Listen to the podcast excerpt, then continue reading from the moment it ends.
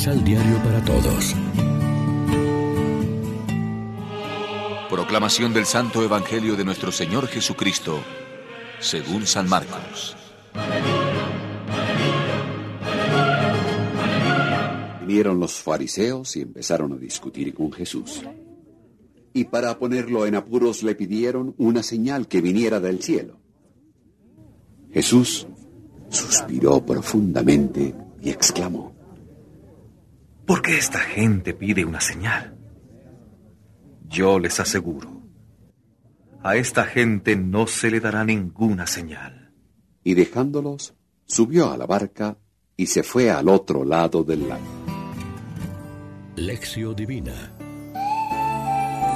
Amigos, ¿qué tal? Hoy es lunes 14 de febrero. La iglesia se viste de blanco para celebrar la memoria de los santos Cirilo, monje, y Metodio, obispo, y como siempre lo hacemos de la mano del pan de la palabra.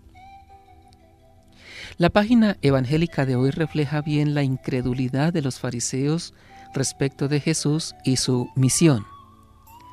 A pesar de tantos milagros como ha hecho ya, e incluso después de la asombrosa multiplicación de los panes, los fariseos le piden todavía una señal del cielo para creer en él.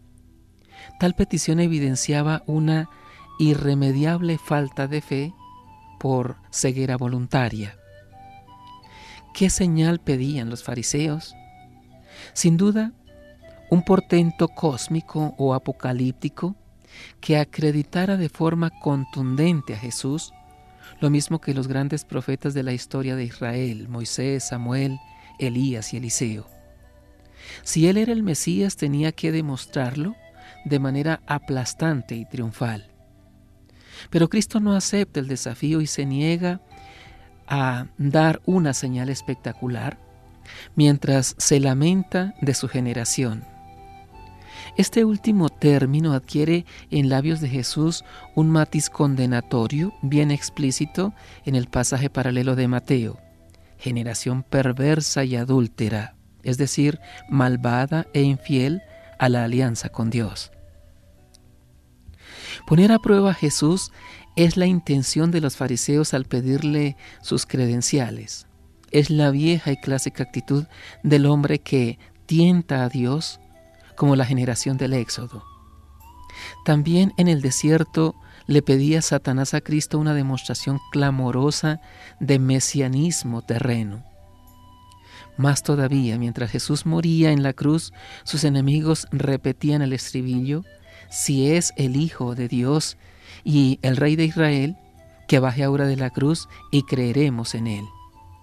Jesús estaba dando el máximo signo de Dios, un amor hasta la muerte, pero nadie lo entendía. Reflexionemos. ¿Nuestra fe se mueve por la espectacularidad de signos o por la entrega filial en las manos amorosas del Señor? Oremos juntos. Señor, tú quieres un amor libre de hijos, no de esclavos abrumados por el peso de tu poder. Líbranos de la tentación de pedirte pruebas de tu ternura para, creer y convertirnos, y danos un corazón nuevo para alabarte por siempre. Amén. María, Reina de los Apóstoles, ruega por nosotros.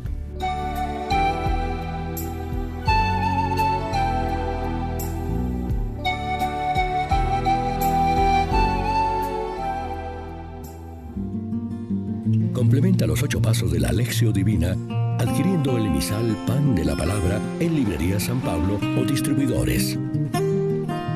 Más información www.sanpablo.co Pan de la Palabra. Vive la reflexión.